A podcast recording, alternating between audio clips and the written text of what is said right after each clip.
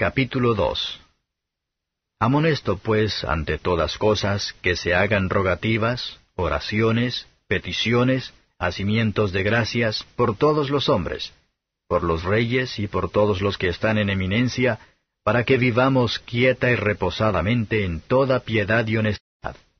Porque esto es bueno y agradable delante de Dios nuestro Salvador, el cual quiere que todos los hombres sean salvos y que vengan al conocimiento de la verdad.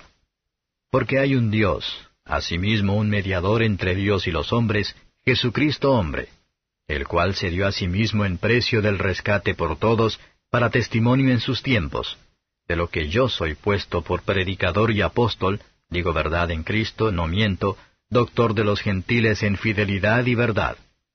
Quiero pues que los hombres oren en todo lugar, levantando manos limpias, sin ira ni contienda.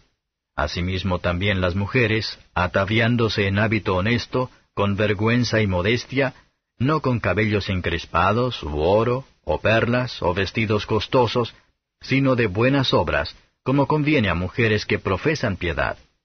La mujer aprenda en silencio con toda sujeción, porque no permito a la mujer enseñar ni tomar autoridad sobre el hombre, sino estar en silencio. Porque Adán fue formado el primero, después Eva.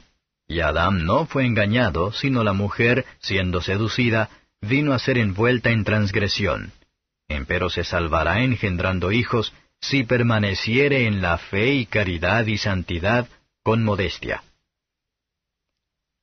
Comentario de Mateo Henry I Timoteo capítulo 2.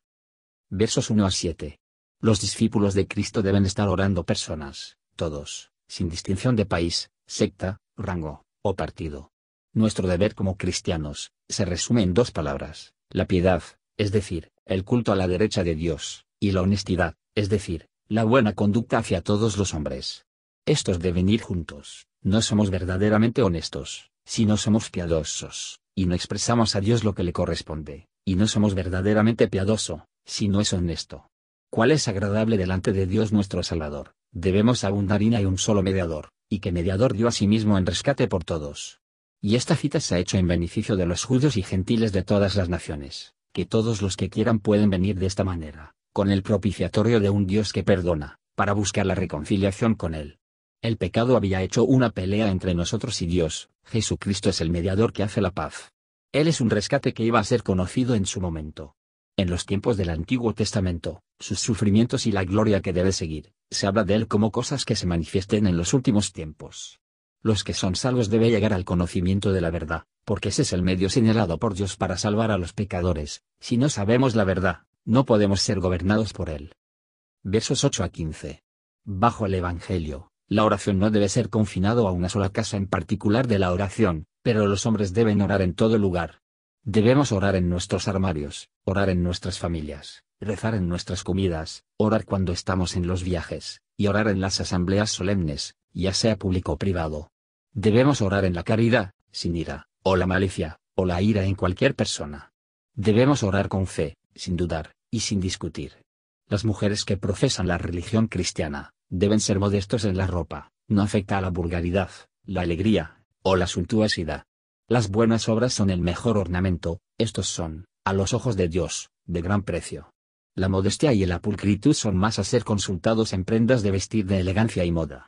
Y sería así si los profesores de la piedad seria eran totalmente libres de la vanidad en el vestir deben dedicar más tiempo y dinero para aliviar a los enfermos y afligidos, que en la decoración de sí mismos y sus hijos.